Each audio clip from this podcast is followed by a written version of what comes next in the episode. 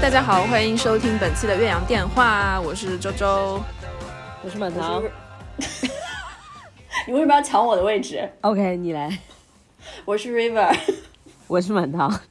我是阿莫，反正我发现每次阿莫都是最后一个的，他真的是温良恭俭让。哎，你这这话说的什么意思？就是显得我很跋扈是吗？不是显得吧？对，刚刚我们就是不小心听到了 River 跟她的男朋友讲话，就想说，哇，这真是一个跋扈，蛮好的。我们四个人开场就已经小吵了一番，非常适合我们今天的这个主题。我们今天要聊一聊，好久没有更了，好像已经有三个多月了哈，没有那说有久吗？有，因为上次我看的是还是我还是我在上海的时候那次录的，那差不多三个多月前。哦对哦是的，嗯，想必大家也是积攒了很多的素材吧。还好有一个大的，憋了个大的。厚积薄发。我压轴吧。还是分享我和苹果店吵架吧。那既然阿莫你都说出来，你都剧透了一点点，那你就你先开始吧。好，那我现在，嗯，我先来分享一个，就是其实应该放在三幺五来说的事情，就是作为一个多少年的苹果用户，我应该是从 iPhone 四开始用苹果吧，就是然后就从来没有换过手机，就是基本上每一代都都是苹果，然后包括办公电脑，就是公司的所有的电脑也都是苹果，就是我自己觉得。就非常悲惨，被苹果套牢了。就你换又换不掉，然后你又只能受它的气，店大欺客这种。我现在是在用的手机是十四 Pro Max，等一下，我你前面说的这种话会让人觉得你是华为的托，你知道吗？没事儿，现在讲这句话很政治正确吧？对啊，现在难道不是说女企业家都要用华为吗？哦，就是我我现在离女企业家就差一个华为了，好吗？那然后呢？嗯，我说回，我正在用十四 Pro Max，用了一年多了，也是去年刚出就换了的，然后买了 Apple Care，这是例行操作。结果就在十五发布会的那一天，我手机的背屏碎掉了，就是它自己，好像还不是我摔的，就可能在套手机壳的时候就挤压过度用力，它那个贝壳就碎了。本来我想说这，你这个是不是被 苹果装置了什么自爆的东西、啊？对对对，发布会当下，，对的，就是，而且我怀疑这个手机他自己看了发布会之后，他可能想自残，羞愤。对，然后 就主人主人该换新了，然后就自爆。对不换新我就炸掉你。是的，然后但如果它只是一个碎，就是裂开的话，我可能都不会想换它，但是我后来发现它有一点点玻璃碴了，然后因为我每天要带小孩干嘛的，我就很怕，就是万一划伤自己或者划伤小孩。我就想说，那我还是去苹果店换换一下吧。之前不是也是买了那个 Apple Care，呃，换一次，因为我我今年还没有用过，就是我屏幕也从来不贴膜，平时又掏手机壳，所以我从来没有用过这这个功能。我就想说去苹果店换一下那个背屏，应该很快吧？在我看来，就是跟贴个膜一样，没有什么难度的操作。就到了店里，他说：“嗯、你这个手机要留在我们这儿的，而且你要抹掉它，就是你把手机留在这儿的时候就要抹掉。”我就说为什么？我只是换了一个就是背板啊。他说，嗯，因为我们要返厂，返厂的时候可能出厂的时候就要再检测一下你这个手机的零件啊，不就是什么呃整个机器的状态呀，所以就要求你必须要把手机抹掉。我就观看了一下我的备份时间，然后还好我每天晚上睡觉都是插着它充电的。那天就是九月八号的当天，我看了一下它的是最近一次的备份时间，于是我想说。那就留在这儿吧，他反正也会给我一个备用机，我这几天也就无非用用微信什么的嘛。这是九月八号，然后我问他大概多久能修好，他告诉我两周，我当时就有点崩溃，就是对于一个现代人来讲，两周你没有自己惯用的手机，这个就不太能接受，因为大部分的工作还有文件啊什么的都在手机上，但是也没有别的办法，所以我就只好选择把手机放在那儿。然后那天我就已经开始觉得 Apple Care 这是一个巨大的骗局了。虽然我花了一千多块钱买了一个所谓的这个保险一样的服务，我只需要花一百八十八就可以换这个贝壳。但是我如果换一次就有两周的时间不能用它的话，那这两周产生的损失，或者我这个手机它这两周产生的一个物理上的损耗的这个费用，或者我租用一个手机的费用也很高啊。那那我买这个 Apple Care 的意义在哪儿呢？但是我我当时的就是自己的这个非常擅长挑刺的消费者的心态也就停留在这里了，投入了就是使用备用机的工作状态。哦，对，他还提醒我说，啊、小姐，请，嗯、他给我一个 XR，说他提示我说，小姐，啊、这部手机请千万不要损坏，因为这部手机是没有买 Apple Care 的，而且，呃，就是因为已经是快要被淘汰的机型了，所以如果你把它有任何划痕或者是损伤的话，可能就是维修起来的费用都非常的昂贵。恐怖，对，我想说，那这个如果如果有任何问题的话，要维修，这个费用算你头上是吧？对，在我自己头上，哦，我就说，哇，而且他是在我已经拿到这个备用机以后才跟我说的。如果他一开始跟我说的话，我可能不会选择要这个备用机，因为我觉得我以我这种倒霉的情况是一定会给他摔坏的。当然，后来我就是每天小心翼翼的把它放在一个不用的地方，就是还是用电脑或者是用 iPad 登微信。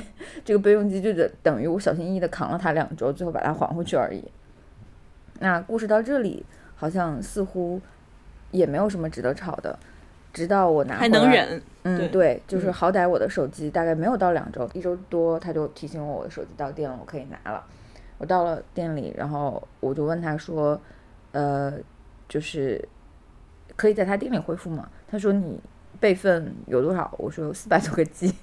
他说啊，那小姐多少多少多少多少 四百多百 G 多个 G，都在你的云上的那个那对对那个是吧？创业十余年所有的合同和资料，然后他他就跟我说：“小姐，那我们建议还是您就是回到家里或者办公室一个比较稳定的网络。”我就我就回家了。当天晚上到家，我就开始插上电源，开始恢复云备份。经过了二十四小时之后，从四百四十个 G 恢复到了四百二十个 G。我当时的那个火气就上来了。如果按照二十 G 每天的话，我每我差不多要花一个月的时间才能把它全部恢复完，那就等于说我这个手机在它有限的可能一年到两年的寿命里，我有将近一个月不能使用它。那我花 Apple Care 这个钱，或者说我买这个手机的这个钱又算什么呢？我就非常的生气，于是我就开始在 社交媒体上记录我每天更新的进度，大概花了到第一百二十个小时的时候，我的努力终于有了回报。他告诉我固件更新不是备份失败，因为固件问题，不拉不拉。哇，好，那你前面更新的那些也都没了吗？还是是说更新终止对，所？以更新就你前面那些就白更新了，因为你要重新再恢复备份的话，你就要从零开始，就又要从那四百四十个 G 开始。于是我就非常的生气，开始给苹果支持打电话。这个时候，我是呃，我还是相信苹果的。我用当时的一个默认的状态，我就按 Siri，我说：“嘿，Siri，呼叫苹果支持。”然后嘿 Siri 直接给我了一个百度的页面。对不起，找不到您要的内容。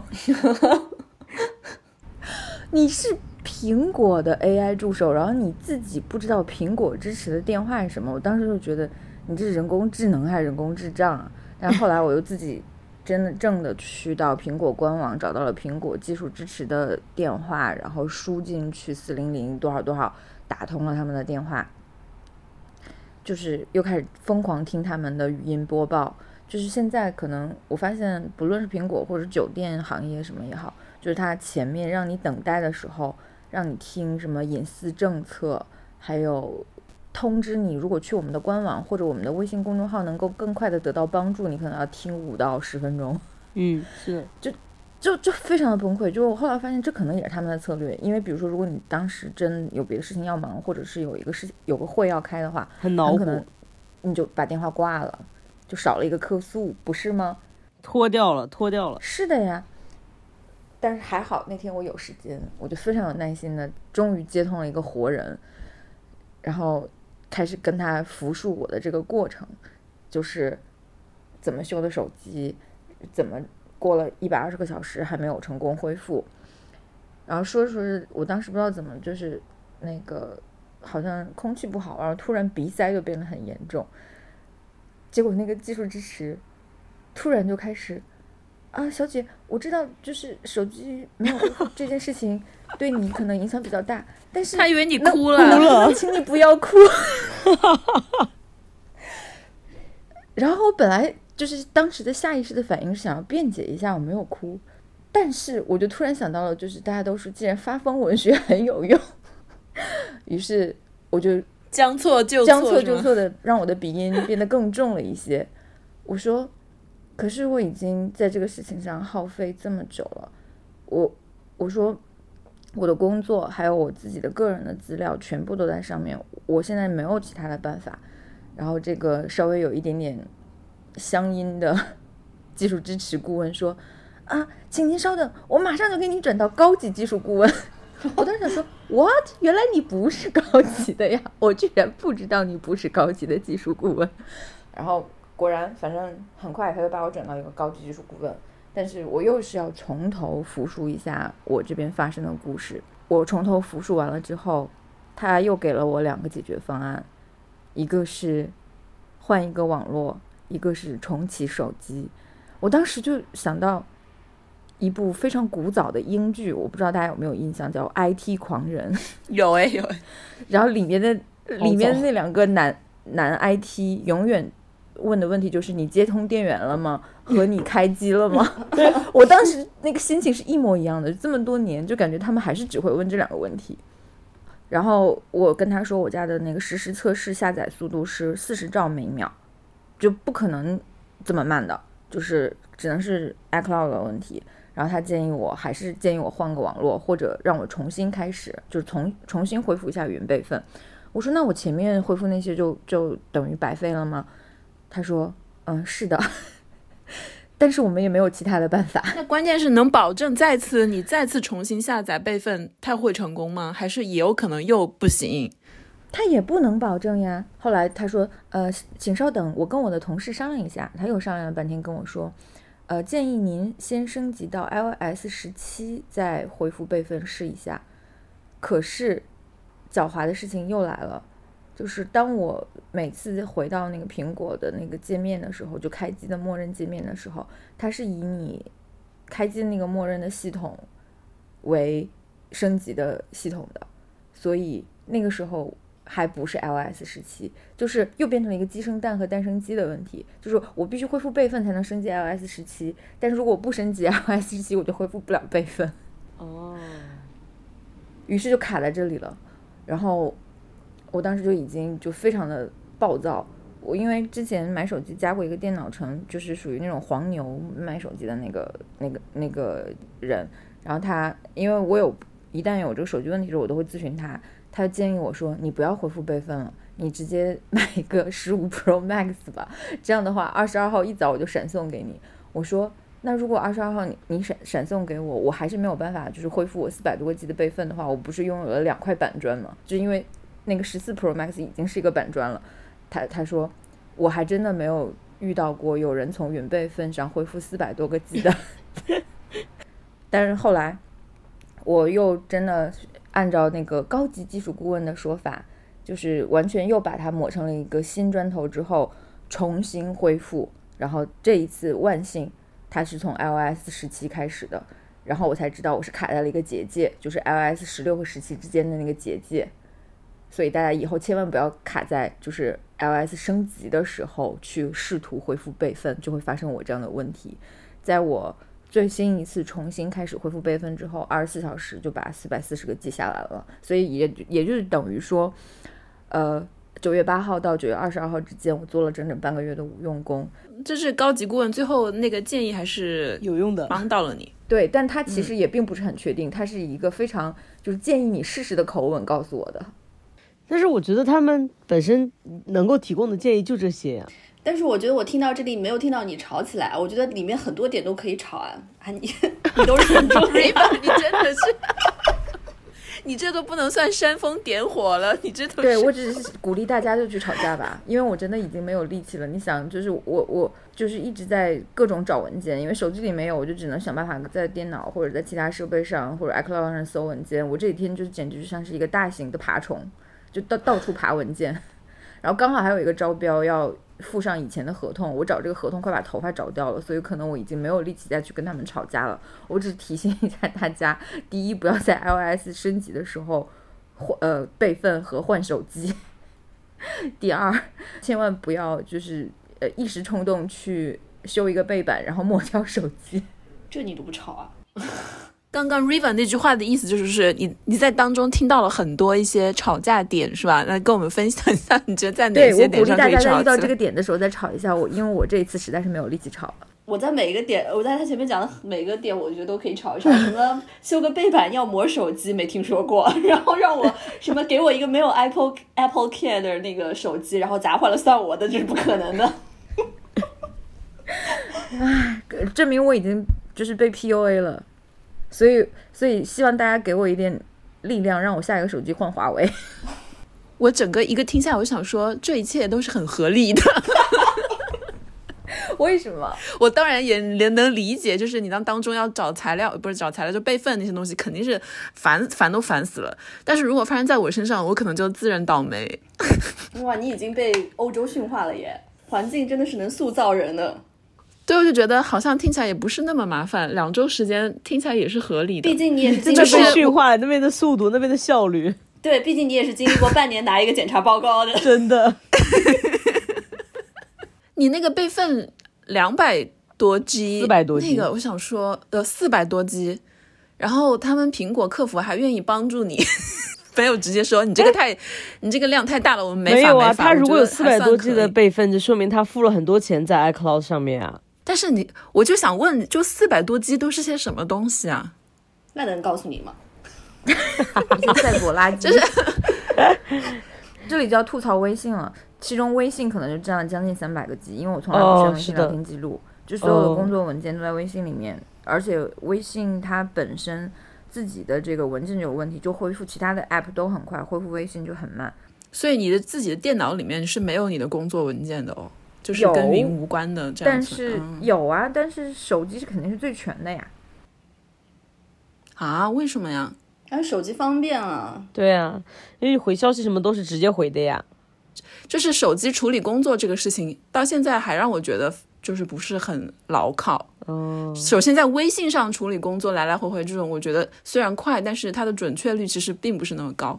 不知道从什么时候开始，所有的工作都在微信上了。我倒是也想每次都发邮件，呃，现在我还是会习惯重要的事情一定要邮件确认掉，但是在邮件确认之前，所有细节的沟通全部是在微信上进行的呀。而且现在有个很恶心的事情，就是人家给你说事情的时候，他不会再跟你说一遍，他是直接把其他人跟他的聊天记录直接选中，然后发一个聊天对话框给你看，所以你还要再从头开始捋一遍，这是什么意思？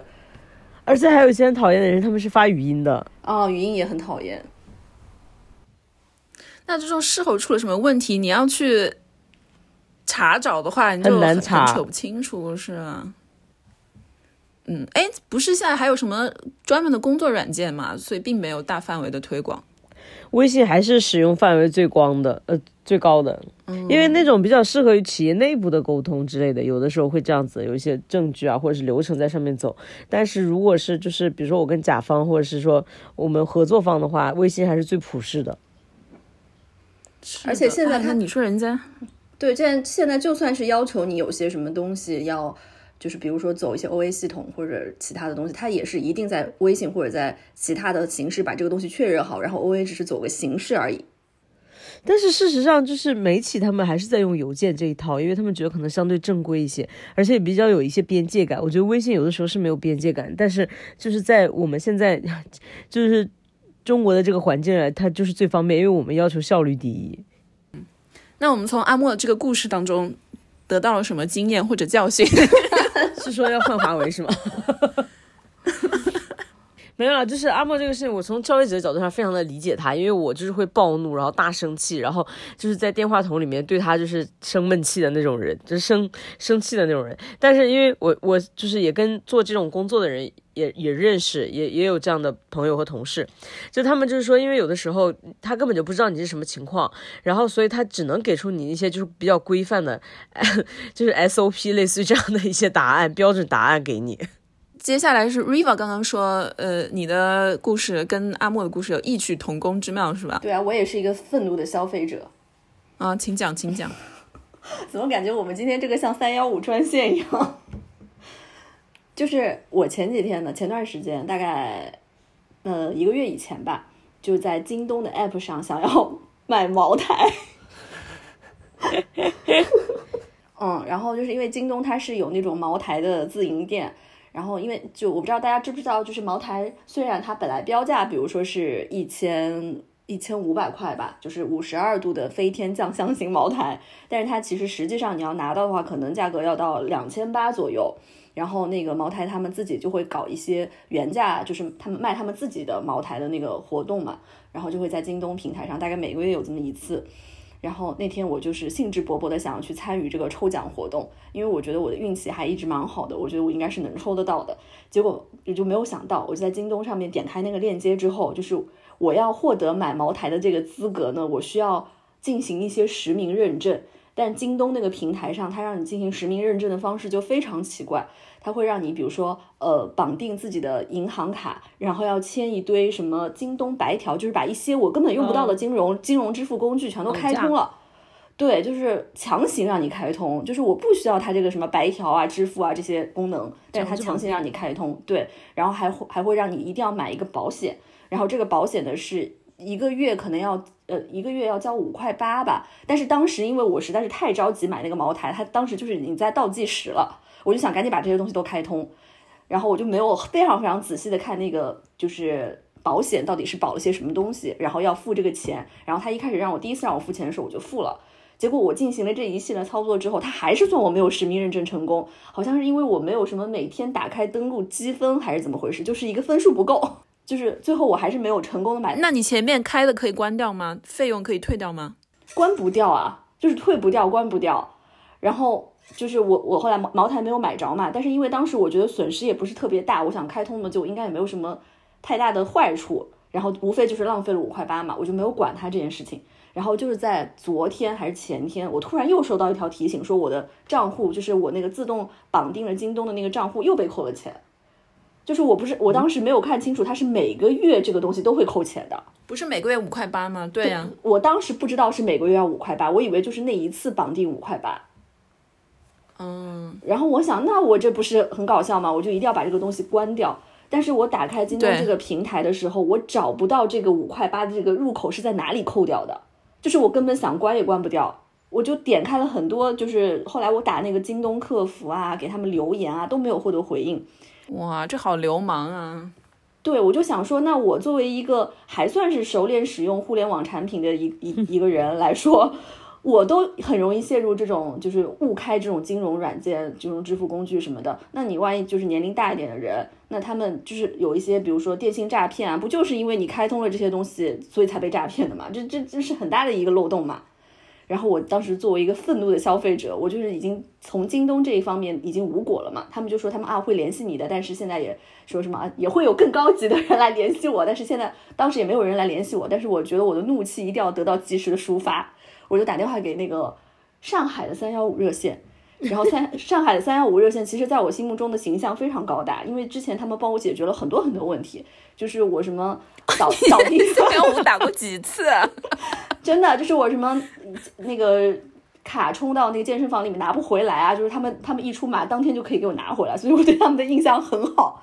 然后我给他们打电话之后，就是说完了一系列事情，他们就说：“哦，你这个事情是京东的平台，京东是一家北京的公司，你要打电话给北京的消费者协会的那个电话。”然后我说：“好，那我就打电话给北京的。”然后打电话给北京了之后呢，就是有个人接接起来一个电话，就像你们说的，就是一个什么 SOP 的那种感觉，就是一套标准流程，而且不能被打断的，就是一被打断就从头开始，他是个机器人吧？是是个 bot 吧？不是真的人吧？不是是个真实的人类是会跟你对话的。然后他惹毛我的一点呢，就是我跟他讲了巴拉巴拉，就是我我说这样的一件事情，我还义正言辞的说了以上，我说我作为一个熟练使用互联网的人，我还我还上了这种当，那怎么怎么怎么，然后他就说啊，对不起，小姐，我们这个只能我们这个呃什么消费者协会是不针对企业的具体行为来进行约束的。我说那什么？他说那他说我们只是保保护你的合法权益，但是不能对企企业的行为进行约束。那我说我的合法权益被侵犯了呀。然后他说，对，就是你的这个五块八，我们可以帮可可可能可以帮你讨回来。就是而且他跟我讲的每一句话，最后都要加一个结尾，是你理解吗？真的是每一句话最后都会说 巴拉巴拉巴拉，你理解吗？然后是那种哇，对，这就是好让人生气、啊。对，而且是那种北京人那种，就是我不知道是北京话特有的后缀还是什么，就每一句话就是什么，哎，小姐你你听我说啊，你是不是这个你理解吧？什么什么什么你理解吧？然后我就连续接接了三波这种理你理解吧，我这个火就已经蹭了一下就是不能忍了。我说你我说你别说话了，你先听我说，你理解吧。我说你从现在开始不许跟我说你理解吧这几个字。你好具体啊，你的指示，你的找的点。哦，然后然后他就愣了一下，他就说：“哦，那个那个小姐，我们先来先先来解决一下你的问题。”然后后面还是给我加了个“你理解吧理解吗？” 我说：“我理解，我很理解，你不要跟我说你理解了。”最最后呢，就是到登记信息，我说我说那好，我现在不要求你们约束他的行为，我就让你帮我讨回每个月的五块八。然后他说好，那我们现在要登记登记那个企业的名称。我说企业就是京东啊。他说京东有个全称。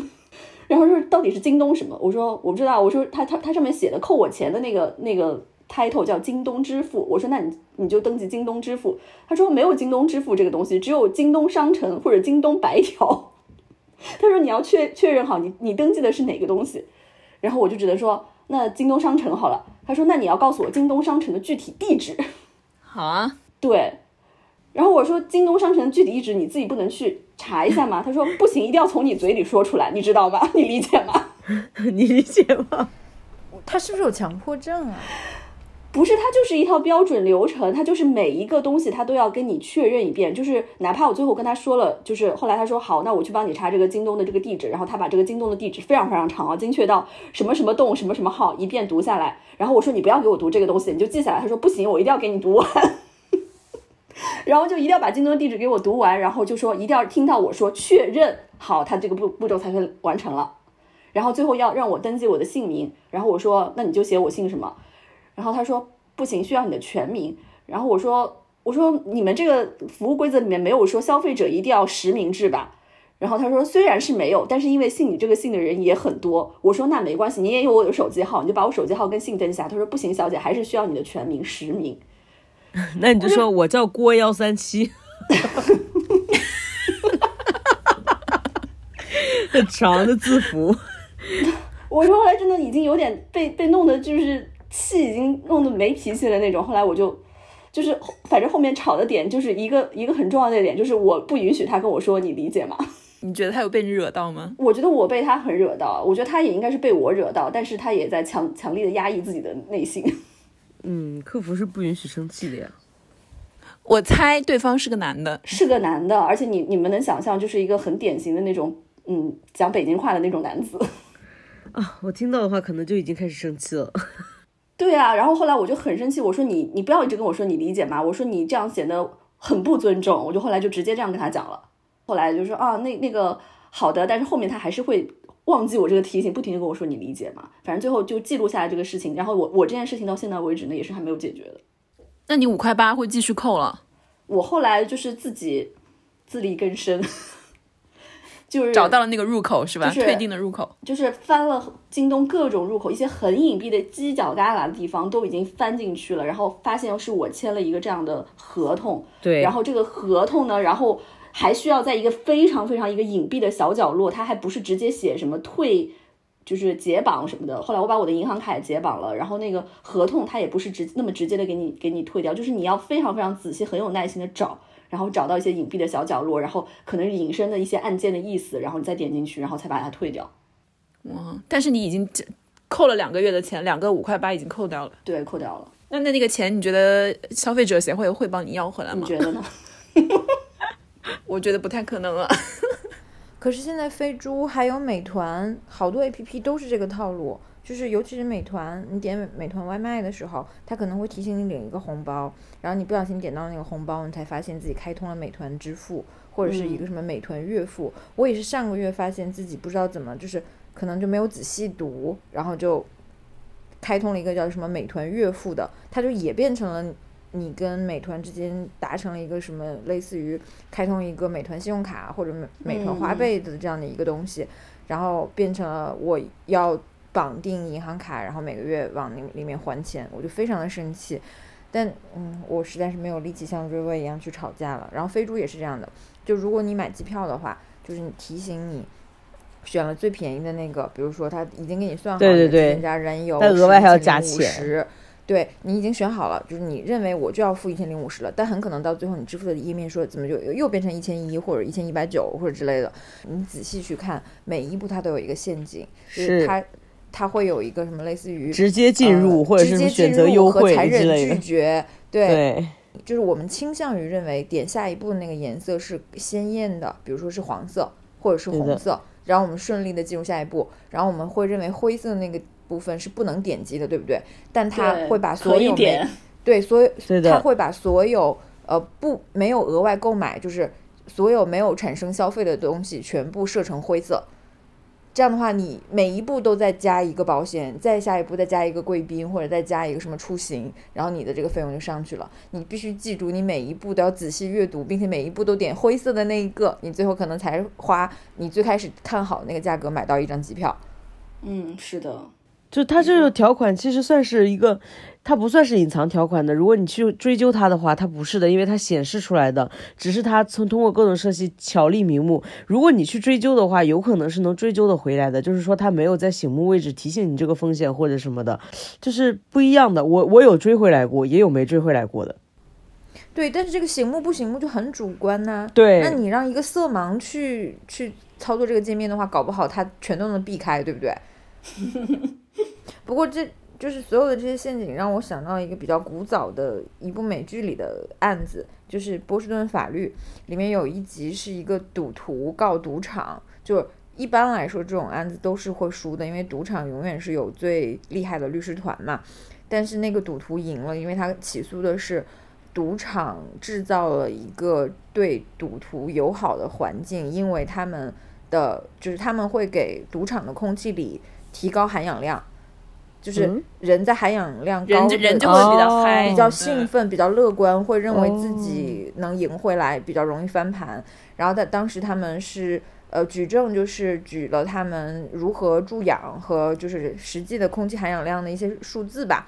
就是用用用这样的一些数据，然后最后他赢了。我记得好像那个结尾是 这个赌徒一立刻又把赢了的钱又都花在了赌场。就是我觉得现在每一步我们都是在呃在这样的一个富养的环境里面，就是有些可能是通过类似于的这样按钮，有些可能是通过茅台。对啊，他就会给你一个奖奖赏吧，类似于给你一个红包什么的。那 Riven，你以后再碰到这样的事情，你还是会继续去打三幺五消费者热线吗？我会啊，就是要拿起拿起法律的武器，武器维护自己的合法权益啊。但是还有另外一个，就是如果是电商相关的和可以，还有另外一个是叫黑猫还是什么平台的，就是电商平台都归他管。我在这个上面也投诉过，然后投诉了之后，好像非常快就给我回复了，把钱给我退了，或者是给我了一些补偿什么的。不是黑猫，它黑猫投诉是新浪旗下的消费者平台，它应该不算是一个官方的。是吗？但是好像它我反正之前投过，好像还蛮有用的。嗯，它是微博和新浪网联合举办的以共建消费新生态的三幺五论坛，然后后面推出的一个服务平台。是不是也有可能就是你之前的种种呃成功的案例都是打的上海的消费者热线？对，我觉得也是有这个可能性。换到北京的就不灵了。因为它这个是不叫就就是呃人对人的这样的沟通的话，嗯其实还是蛮考验那个人的嗯那个、那个素质的。嗯，好，那我们从这个故事里面得到了什么经验？就是跟人说话的时候，不要说“你理解吗？你懂我意思吗？”我这样说你能明白吧？我就会说你闭嘴吧。我 天呐，你这句话一听，我就就觉得当面就是一个非常爹的男朋友在跟我吵架。我就想到从李文亮之前他签的那个东西，最后也是有两个嘛，就问他说你能做到吗？还问他你听明白了吗？就是如出一辙的这种很很容易惹毛人的方式。哎，那那我想问一下，你们相比起来，是不是更愿意跟机器打交道啊？如果是碰到这样的客服的话，No no no no，机器真的是一个无限循环，我的天，太吓人了。就是不管你说什么，他都会说好的，您稍等，然后就是把刚才那个话再说一遍，我就觉得我天鬼打墙，我每次接到机器都是直接说转人工，而且他还打断不了，就是打断他得你得等他那一段话全部讲完，他给你个空间，他开始录入你的信息了，你才能说话。但是我想问的一件事情是，你们一般碰到这种情况，你们是会对自己的权益维护到底吗？看我的能量值。阿莫他什么事情都是取取决于自己当天有没有那个能量，因为你的能量能量是很可贵的，你要用在家庭上，用在小孩子身上，然后又用在，那个掌管企业上，为了这五块八，他肯定是觉得不值。嗯但我会生气，不妨碍我会生气。好，我的故事分享完了。好，下一个，下一个我来吧，我觉得跟你们的相比，我都觉得我的没什么可说的。自从从中国回德国以后，生活有点波澜不惊，但是有一个事情呢，就是就很尴尬，现在就停在悬在那里，就是我都不想吵，现在就是搁置的一个状态。就是我不是马上要结婚了嘛，然后呢，然后呢，呃，身边的朋友，就这边在柏林的朋友，他们一些女孩啊，就一直撺掇着，就是说，哦，要搞一个那个 bachelor party，就是单身派对，就正式结婚之前。其实对我对这个，我们因为中国人好像没有这个传统的吧，嗯，我印象中是没有的。但他们就说啊，要搞一个，要搞一个，就是说要满足我所有愿望啊，以我以我为主角啊，我想做什么都满足。我就想了一下，就说我想做什么，因为你平常如果要去店夜店要喝酒，那你说平常哪个周末不能做这个事情？然后我就想，我就说，那我最想做的事情就是一起去做按摩，就是那种嗯，那个叫什么？哦，就是有些特别的，是不是？就是有那种有一些特殊服务的按摩，就是专为女性服务对啊，的。就是特、特殊的，对啊，就是为女性服务的这种，就是按摩完摩以后会让你特别开心、特别高兴、全身舒爽的那种。然后我当时说出这句话的时候，我就感觉现场那几个女生就很沉默，她们就说：“嗯，不太想去。”然后其中有一个女生特别，就是她是那种非常。也不能说左，就是很现在很能代表现在欧洲年轻人那种，就是做什么事情都要公讲究公序良俗，有没有伤害到别人啊，然后道德水准特别高的。她就说我是不可能去，他直接用的这句话，他就说我我不可能去用金钱去买 sex，他就直接是这样说的。他说我做不了这样的事情，我就说。我说不至于吧？我说首先这个算不算 sex？我说好像不是吧，这只是一种按摩的服务而已啊，就是按摩啊，只是说按摩的那个部位可能不是一般会按摩的部位而已。他就说这个就是啊，反正他就是最后就不不愿意去，然后其他女生也觉得很尴尬，然后这个事情就我就说那算了，反正我说我觉得这个单身派对对于我来说也不是很重要，而且如果我要做这个事情，我自己一个人去也可以，然后就不了了之了。结果过了一阵子。我们有一天一起吃饭的时候，我男朋友也在啊，就是未婚夫也在。然后那个女生把这个事情她就提出来了，她就说：“你现在还想做那个吗？”嗯。然后我就，然后我就定了一下，因为这个事情我从来没有跟我男朋友提过。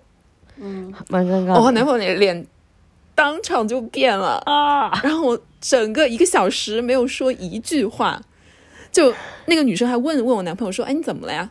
然后男朋友就说：“没什么呀，没事儿。”所以这个时候你就知道是肯定有事儿了嘛。嗯，然后对，然后散场以后，他就很义正言辞的跟我说：“他说这个事情不可以。”然后我就有点惊到，因为我没想到对他来说是那么严重的，我就试图的跟他理性的那个，也不能说争论吧，就讨论一下。我说其实就是一个按摩而已啊。我说，而且如果他是一个单身派对的话，比如说男生你也有可能他们给你组织的单身派对是去什么脱衣舞俱乐部什么的，我觉得我也无所谓啊。你想去的话就去啊，或者你也想做这样的按摩，我也可以啊，都可以的。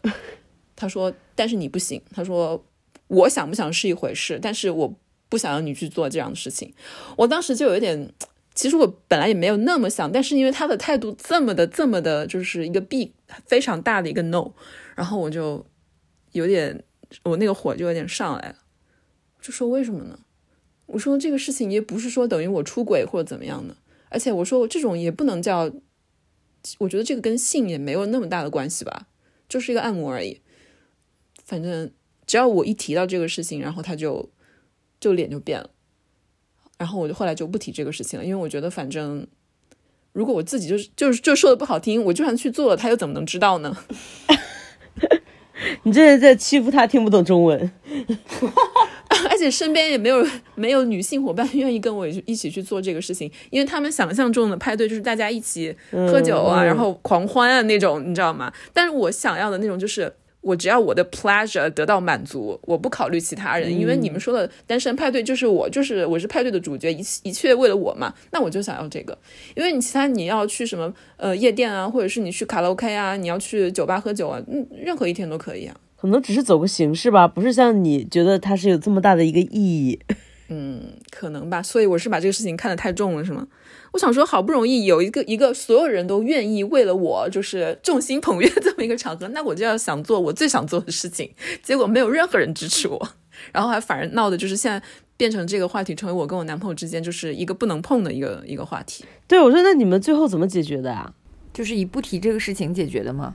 对，不对啊提事情，然后我感觉是他宁愿我们两个人任何派对单身，就男方那边也不要，我这边也不要，他也不想我去做这个事情。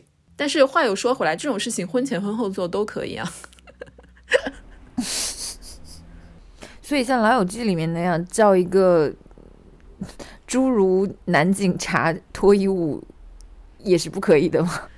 我觉得这个好像是可以的，我觉得我男朋友是可以接受，他不能接受的是因为按摩是有肢体的触碰的，而且是那种他觉得这种我要的那种按摩就是就跟那个什么呃上床没有什么差别了。他觉得你想买的是性服务，对他觉得我买的是性服务，那个女性朋友也是这么觉得，他就说我是不可能出钱去买性服务的，因为他觉得这个就不道德。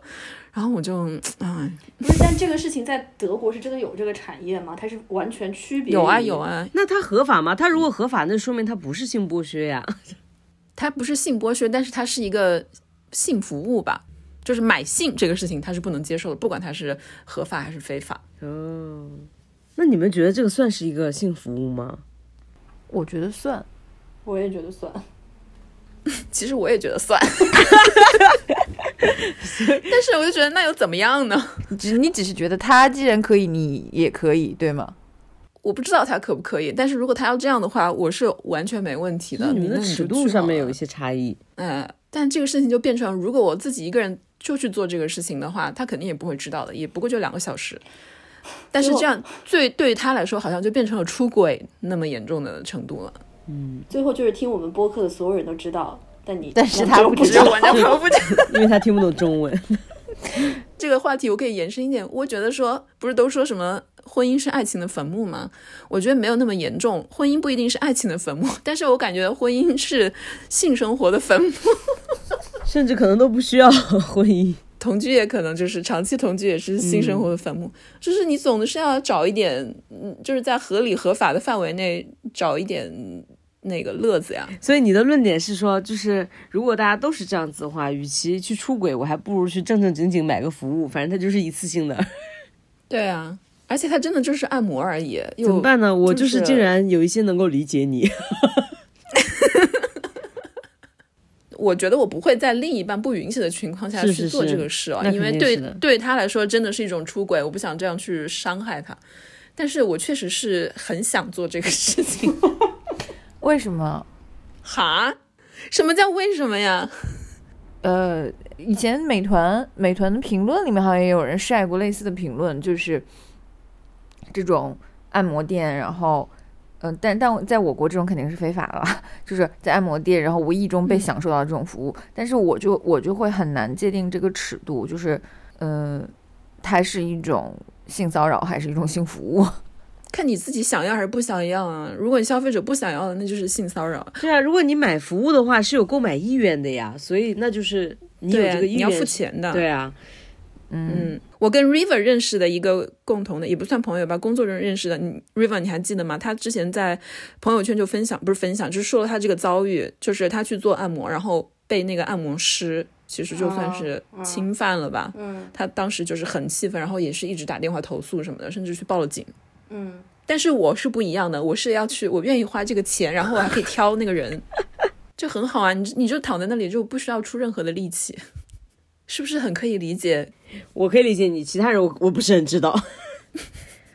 因为对我来讲的话，就是他如果是在这个市场上面交流的一个服务的话，我觉得他就是都可以理解。那服务本来就各种各样的嘛，你想买就是也不是强买强卖，他只要有这个产品，然后我想要去购买，就很正常啊。嗯，但是如果你换一下想，你觉得如果提供服务的那个人是一个女生的话，你会觉得说这个事情剥削的意味会重一些吗？不会，他们收费很贵的，好吧？而且这个对于他来说并不是一个特别大的体力活，他只是按摩啊，又不是那个，对啊，他只是按摩呀。那你可能要讲的更具体。就是手，就全都是手手上。他们就是说，他说不定就是比他正常的一个穴位按摩还要更省力一些。可能比泰式按摩还更省力吧？泰式按摩是真的要是动骨蛮费劲的。我可以理解周周要去做这样的事情，就是你家这个事情是合理的合理的。哎，那我再问一个问题哈，就是你们觉得，如果你们想做这个事情，是一定要得到伴侣同意的吗？也不一定吧。比如说，我就很想在 四十岁的时候你不要再给他递那个。递刀子是吗？捅自己男朋友的刀子。呃 不不，比如说，我就很希望四十岁可以去看一场猛男秀。猛男秀我觉得没问题啊，只是看看而哦已啊，不是猛男秀，不是也会上台，然后也会有一些嗯。就还好吧，就众目睽睽之下能怎样呢？那在我看来没有实质性的差别呀。我就是觉得有点不一样，就是我男朋友特别在意这点，因为他我感觉我猜测他是觉得我被人碰了，于是我就觉得说，那你是不是把我看成你你的所有物了？你觉得自己品的你的东西被人碰了，嗯然后我心里就有点恼火这一点。但当然他肯定是不会这么承认的啦。嗯，我能，我完全能理解你的恼火。嗯，如果这样的话是有点恼火。猛男秀这个的话，对你四十岁想去看，然后你觉得你不会跟你老公说是吧？我我觉得我可能会跟你的方式是一样的，就是我提前告知你，但是你不同意，不影响我会去。我还在观望，在观在观望，我怎么感觉你这种 越是不让你去，你就是越想去？就很痒，是不是？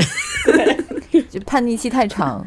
所以你觉得，就是如果我们提了一个要求，说我要去购买这样的服务，我觉得是侧面的在旁敲侧击给你的对对象，就是递了一个信息，就是说，我觉得你要加把油什么说这种。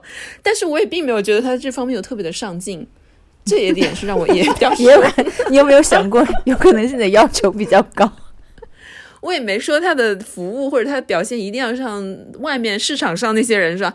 但是我就觉得说，至少我也是侧面递给你一个信息，就是说，哎呀，你要我们要加油喽，或者是你要加油喽。但我觉得他没有 get 到我的这个信息。我觉得你给他在这方面真的太大压力了。我听你讲这个事情，我想 我我们在节目里面我想讲，这都不是第一次了。真的。对啊，我觉得他现在真的压力太大了。然后你还跟他说自己要去购买这样的服务，他可能也是，可能他也没有把你当成所有物，只是自尊心受到了伤害。我觉得真的不要这样想，因为这也跟他无关。我觉得就是因为婚姻，或者不是说婚姻这种一对一的这种持续的稳定的关系，它就是跟我们人类求新求变的这种性爱的需求是违背的，它是反人性的，在这个点上。学新闻学的太深入了。这跟新闻有什么关系啊？你不是学新闻就是为了保持好奇心、求新求变的吗？那你们难道不会觉得是这样吗？像我们现在四个人都是在这种长期稳定的关系里面，你不会觉得说它不一定是爱情的坟墓，但它真的是性生活的坟墓。我觉得好像阿莫还没有哎，哦，对，对，毕竟两个孩子都生了。对，我觉得我跟满堂没有像你这样，就是有这么强旺盛的生命力。哎，算了，这个点好了，就到此为止吧。就是我就是曲高和寡。好了，现在轮到我来那压轴了。你们你那你们从我的故哎，你们从我的故事中就是学到了什么？学到就有些事情不一定让所有人知道。以及就是大家要摸清彼此的底线。比如说你有这个想法，你要是不告诉你这个朋友的话，可能根本就没有这一出。很可能都已经享受完了。不是哎，我还是觉得就是越棘手的问题、越敏感的问题，越需要公开的、开诚布公的讨论，不然我，不然那我可能在我伴侣眼中，我就犯了一个原则性的错误了。如果我自己背着他把这个事情做了的话，那你如果瞒得很好，你每个月去做一次这样的按摩，然后跟他关系变得更好，何乐而不为呢？我感觉这样的状态好像要到四十岁以后才会出现吧，电影里面都是这样的。呃现在还没到四十岁，这个婚还没结就已经是这样的状态了。对你们说的刚刚那种，就是自己背着对方自己去找些乐子，我觉得我就把它限定在四十岁以后吧。我觉得可能真的会到来的，快了，快了，好吧。那满堂，好的，现在轮到我了，咱们就是一个压轴出场，因为我这个问题呢，相对来讲，感觉还是比较严肃的，也比较严峻的。总体都压低了。对对对，总体来讲是一个送命题。我先我先讲这个事情哈，这个事情是这样的，就是在八月初的时候，然后我我和女朋友一起回到家去，然后在家待了大概一个礼拜，就是想着说放松一下玩一下。我和女朋友是没有出柜的关系，所以在家里面看来我们就只是朋友。当天呢就碰到一个这样的情况，这个前提是我女朋友从走的时候，在整个旅程当中身体一直都挺不舒服的，然后她就一直有各种各样的一些小毛病吧。然后到那天，她就前面一天好像就是也反正不舒服，也去了两趟医院。到当天呢，我们就是有个行程，就说好像他一切都差不多好了。我们中午呢就去见一下我老家的亲戚，就是因为我要回去，就跟我妈的亲戚，她的姐姐们一起见面。然后其中有一位还是从养老院里特地接出来的，然后我们就说也可以，就说一起吃饭，他就和我们一起去。然后就在这个出行的当天早上，他就说他好像有点不舒服，然后我们也没觉得怎么回事儿，就说那好，就是就是那你歇一会儿，我们就就去吃完饭再说呗。没想到就是挺快的，然后结果就是在这个去的路上，我们就接上了我两个姨，然后就是所以车上就是我和我女朋友，还有我妈，还有两个姨，两个姨年纪都非常的大，大概有六七十岁。然后我们就一路开车开在路上，结果在这个路上的途中呢，我们就不小心出了车祸，就是 也不是一个很大的车祸，就是前车突然变道，然后撞到了我们的车。就在这个情况下，我就赶紧下去帮忙解决这个交通事故的问题。然后在这个事情上，我女朋友说她发烧了，她说她发烧可能现在已经有三十九度了，然后她就要回家去了。但是她当时也没说什么，她就说我自己先回去，你们先在这里处理。然后她就先走了，我就也只能让她自己先走，我就在这处理这个问题。这个问题。也不是特别的严重，但是因为你们也知道是在东北，就是我就一直对方是个女司机，我就说那我们现在就是叫公安叫交警过来定损，然后怎么怎么样，他就一直跟我吵，我说你不用吵，这个肯定是你全责。后来我就打电话给交警，交警也说是他全责，然后我就说你有没有给你的保险公司打电话让他过来？结果他打电话的时候就看到远远，他说来了，然后就看到远远有一个大汉，这个大汉上来以后就来骂我，我就觉得非常奇怪，我就说这保险公司人怎么不这么不讲理？结果来的那个人是她老公。我就在那扯着嗓子跟他大喊大叫，然后在那边大吵架，就是因为如果不是我的话，就是一车老太太，我也不知道他们会怎么办，所以我就在那吵架，然后就不停的打打警察电话，叭叭叭，好搞了好长时间，把这个事情搞完了，然后我们就继续驱车去去吃家里面的这个家族的聚餐，因为除了这个车上的两位以外，还有一位更老的，他从养老院里面接出来，很不容易出来一趟，然后我们就去吃饭，在这个过程当中呢，我就有在发消息，就是。安抚我的女朋友，但是她就是因为这个事情回来之后就跟我又吵一架，因为我们在当当下的时候就就是说还好，然后但是回来的时候就是又吵一架，她就是说觉得我这样的处理方式回到上海以后，对对对，回到上海以后，他跟你复盘这个事情是吧？嗯，好像是前两天人说起来，他就说他就说我一直都没有理他，就是我知道我其实做的挺不到位的，但是我自己我觉得我没有别的选择。就是，但是我们在吃饭的时候呢，就是他有问我，就是发烧药在哪里，然后帮他找了药，就是告诉他哪里有药，他吃了药，量了温度，然后我们到下午回去的时候，然后再见到他，他还是没有好，我们又把他载到医院去，那个打那个退烧针，就是整个这个这个这个弄完也是到晚上，反正到下午下午五六点钟了，我当时就是觉得我是没有别的选择的，但他觉得我应我有选择，他觉得我的选择应该是把他优先一些。因为我其实我再补充一个前文吧，就是之前也出现过类似的一个情况哈，就是 反正也是那种好像当天在搬家，然后搬家的所有的车，还有什么修空调的师傅，所有的人都已经在我们家门口等着了，然后但我们两个在宜家等着货拉拉，然后准备出去，他当下突然觉得有些晕厥，然后他就就是有点蹲倒在地上，我就说你还可以吗？他说我可以，你先回去吧，然后我就回去了。因为我觉得这边的事情有很多很多事情我要先弄，然后他就觉得这个事情非常的不妥。他说不管外面有什么事情，我当时呢你怎么可以放我一个人在那儿呢？对他来讲，就是说这是一个一个事件的重演。但是我哎，这个故事说完了吗？差不多说完了吧，但是反正那天晚上好像还令令他更生气的是，就是那天晚上复盘当天晚上，我还讲了一句话，我就是说，如果再出现的事情的话，我可能还会做这样的选择。嗯，然后他就非常生气是吧？听到这句话，嗯，他不生气的，我我女朋友不会生气的，她就是有一些绝望。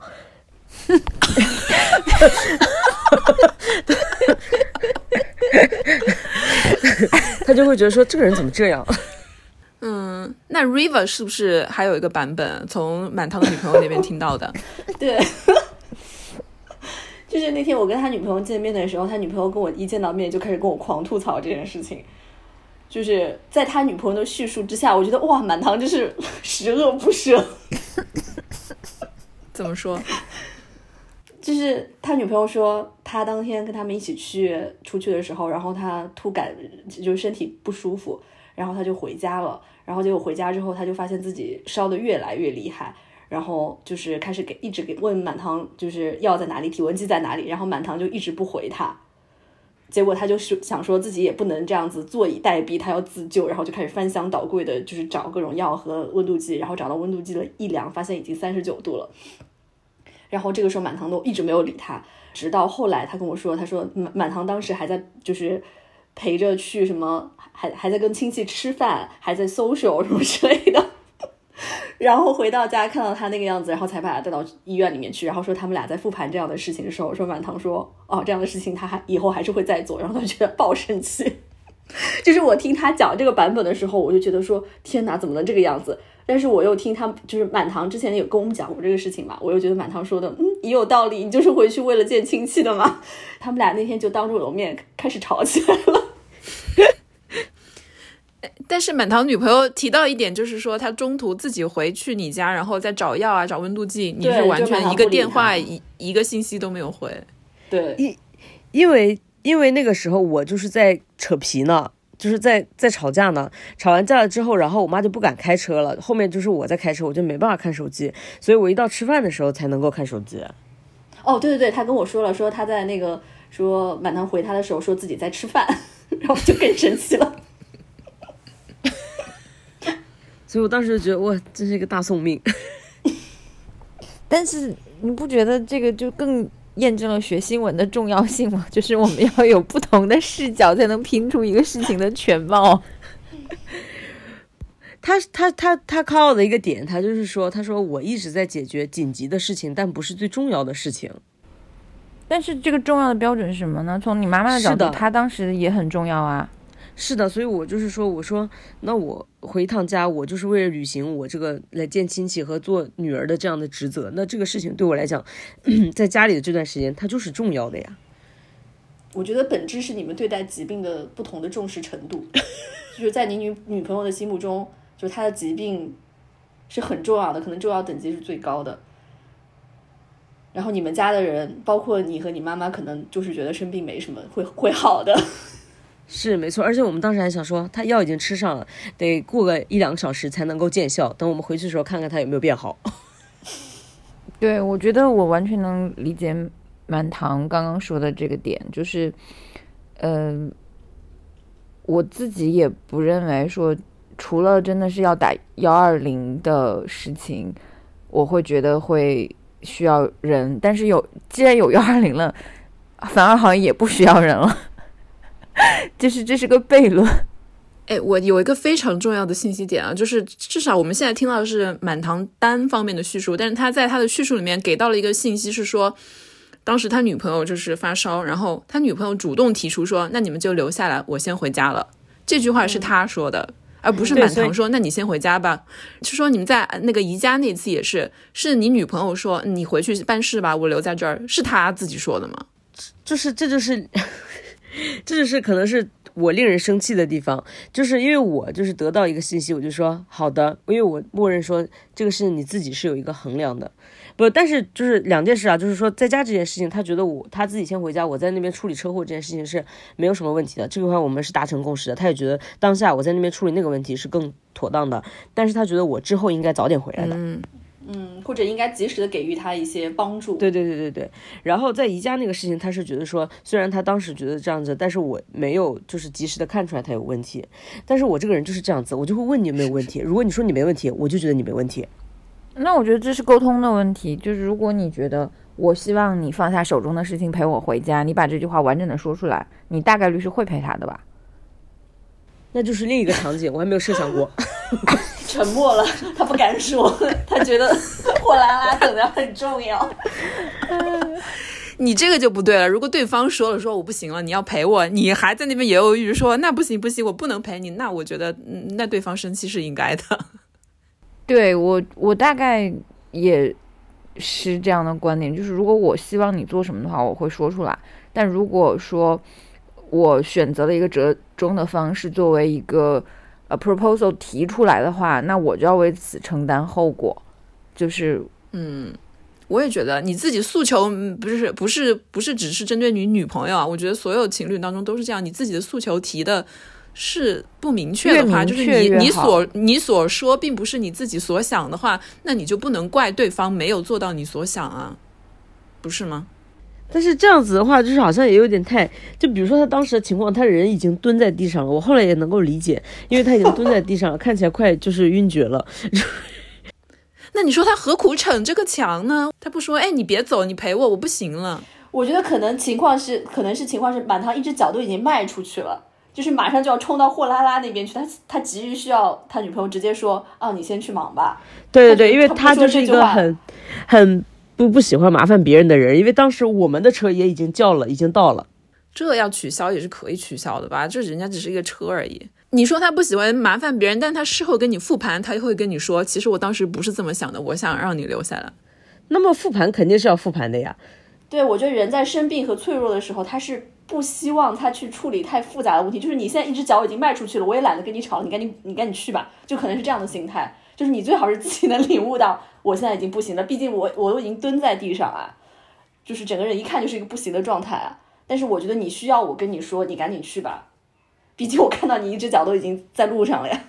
就大概是这么情况吧。反正我觉得，就是我这里面值得反思的地方，就是说我确实是比较少的关注到别人的感受。我就是从我的信息来源，就是说这个事情呢应该是怎么样子的。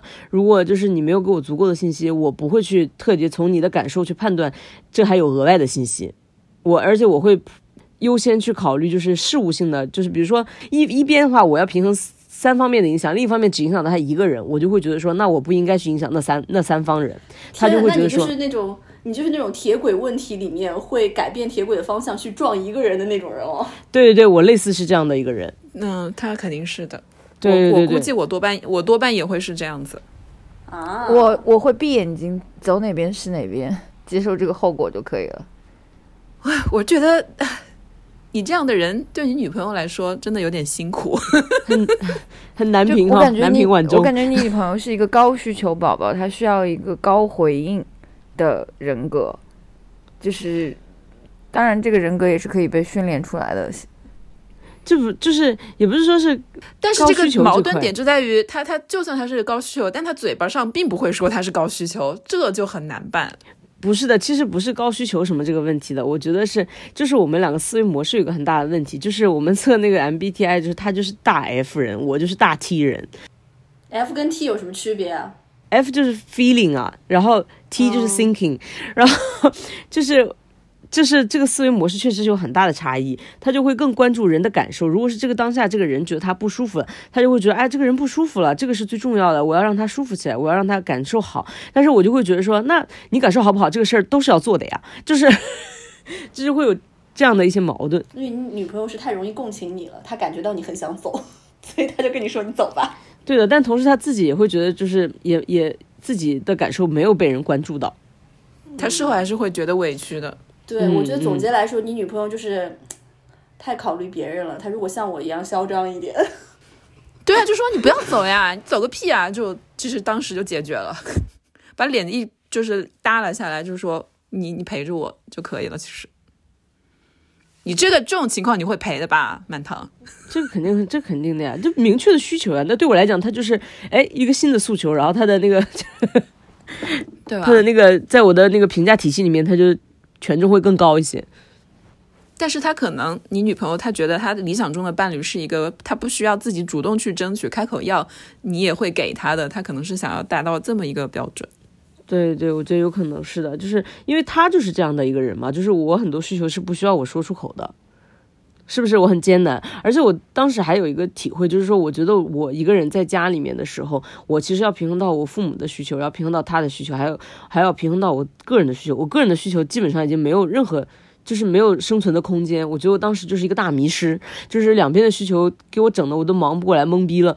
然后我自己就是就是心情很很差那段时间，就是我一直到回到上海我才恢复过来，所以我其实也会觉得说，可能很多人在婚 婚姻里，或者是说就是在夹在家人当中的话，这个关系就会变得很复杂，他一切都会变得很很讨人厌，很难解决，他不是那么一清二楚的事情。你是不是还有说你看到你妈妈的一个画面会觉得很自责？有有有，后来我们就是不是把他送到去医院嘛，然后我就说我送他去医院就好了。我妈就说啊，那他不舒服，就是我也要送的呀，就是他也觉得是地主之谊，他就送他去医院，送他去医院，然后他就在那边打吊针，打了大概一两个小时。那个时候就是又挺热的，然后我妈我也不知道他是因为节约还是怎么样，反正他就在车上面，然后我我就好长时间没看到他，我就去出去找他，我就发现他窝在那个车的后座上面睡着了，然后睡了一身汗，然后当时觉得很心酸，我就。就是我也没说什么，我就说你怎么睡着了，然后我也我也没多说，我就往回走，然后后来我就是自己默默的流了流了一下泪，我就觉得怎么怎么这么怎么妈妈这么辛苦这种感觉，就是我感觉我回来给她带来了很多很多不必要的事情，感觉这个世界里面没有人是开心的。就是感觉疲于应对两边的需求，但是好像两边的需求都没有被很好的照顾到。对，就是会有这样的感觉，也当下也也非常的挫败。啊，你不需要过多自责了。我觉得你妈在当中并没有，你在你妈主观的认识里面，她并不会觉得自己特别辛苦，或者是吃到了什么亏之类的。我觉得她应该对你的表现是很满意的。对啊，或者下次就不要带女朋友回家了。对，我也觉得可能那个你们东北的那个风水可能 对她不是特别友好。是的，对啊，就在上海专心处理女朋友的需求，在东北专心处理家人的需求。对，因为其实我一直以来能够平衡，我就觉得说这两个人格对我来讲是相对有些割裂的。然后我就是进入那个角色，然后出来再进入这个角色，但两个角色同时搭到的时候，我就讲说，我天呐，这个戏太多了，我演不过来。啊，就是说你在你女朋友面前的人设，跟你在你爸妈面前的人设是完全不一样的吗？不是人设的问题，就是你承担的责任是不一样的。你你你两边你，比如说他两个事情都是等顶级重要的，但是你在这边你只需要处理一个。但是当他们相遇的时候，就会出现这种情况，他两个对你来讲都是顶级重要，那你怎么选择呢？最后就是没有办法平衡的。那我们从这个故事里面得到了一个经验，就是不要带你的伴侣回家见你的爸妈，是吗？怎么回事啊？今 天得出经验都怪怪的。你今天不是想让大家来当网络包拯的吗？对啊，但是我现在觉得也没什么道理。纠正一下，是网络包拯。对网络包拯，好想烦啊！你们 网络包拯们，就是我觉得整不了。突然僵死打了起来。对，我觉得就是想想，其实想知道大家如果是这个情况下，大家会怎么办？我肯定是站你这一边的。对啊，咱们需要有这么明确的站队吗？不需要，不需要。但是就是满堂说的每一句，就是我都觉得说，当然就是这样子啊，对，就应该是这样子。就是 That's why 我们是 T 人格的 T T 人格的嗯小小团体。我也是 T 啊，但我不是，我也能够共情，就是我也可能理解，不是共情，我可以理解那个，嗯，满堂的女朋友觉得确实有点辛苦，就是面对你这样的人。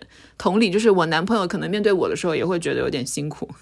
嗯，那我不知道我男朋友面对我有没有辛苦。哦，那绝对很辛苦，那这个你不需要 对，上班还累非常。咱们就是说，其他人下班回家就是这一天结束，他的一天刚刚开始。其实我也觉得，可不可以鼓励，就是间接鼓励一下满堂的女朋友，能够多多为自己的利益争取。对啊，大胆说出自己的需求，不要因为他一一只脚已经迈到呼啦啦上，而不把它拽下来。嗯，我觉得应该向跋扈的 River 学习。对，那我们最后是不是还要依照惯例，就是觉得说，今天我们四个人提的这些这四个故事，有哪个是真的值得这样拿拿出来大动干戈吵一下的？蛮妙的是，这四个都无解。我投 River 吧。我觉得 River 这个我也觉得这个消费陷、嗯陷阱真的实在是太常见了，而我们因为懒，就给了这些奸商资产、滋长的空间。我也觉得，我觉得 River 那个是真的要去炒的。然后，然后我觉得我的 case 跟满堂的 case 是需要去讨论、去磨合解决的，并不是吵就可以炒出来的。嗯，嗯，所以今天就是 River，竟然有一次是你们投我，记得后面给我们 update 一下你的你结尾啊，就是不论你的钱有没有找回来，我们想知道一下你的这个处理结果。虽然只有十一块六，他们说会在十个工作日之内给我解决的，现在应该是哦，现在已经是周六了，没关系，我的 iPhone 恢复备份也恢复了这么久呢。好呀，那我们今天就录到这里，好的，拜拜。拜拜。拜拜。